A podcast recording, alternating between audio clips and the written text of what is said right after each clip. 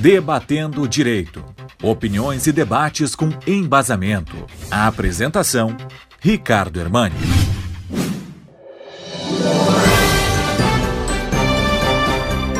Na verdade, nós tivemos na último final de semana todo um debate envolvendo o Telegram, o Telegram, conforme se preferir a pronúncia, uma vez que houve decisão é, do ministro Alexandre de Moraes retirando, a partir dessa segunda-feira, iria retirar é, a plataforma no Brasil, em função de algumas situações, especialmente do vazamento de informações restritas à Polícia Federal e principalmente a ausência de um representante da empresa no Brasil.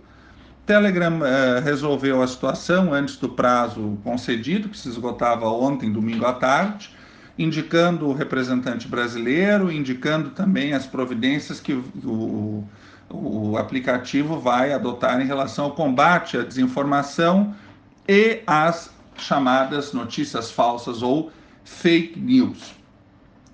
Na verdade, esse debate do Telegram ele tá, está bastante relacionado com outras também é, plataformas digitais, outros aplicativos, é, no sentido de que, em primeiro lugar, é preciso que tenhamos representações brasileiras para que haja responsabilização, para que haja o diálogo com as autoridades. Afinal, internet não é terra de ninguém.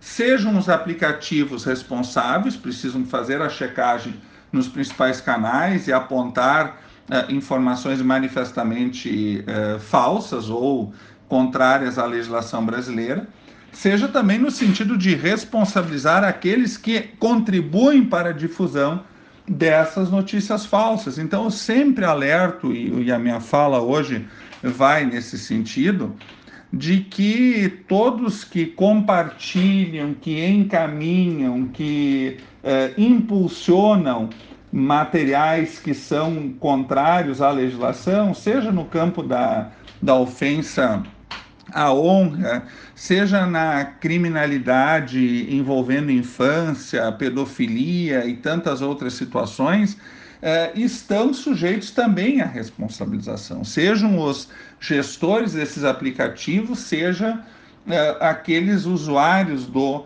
aplicativo. É preciso muito cuidado em relação ao uso das redes sociais. Especificamente no tocante a esse aplicativo, já existiram problemas em outros países, especialmente na Alemanha.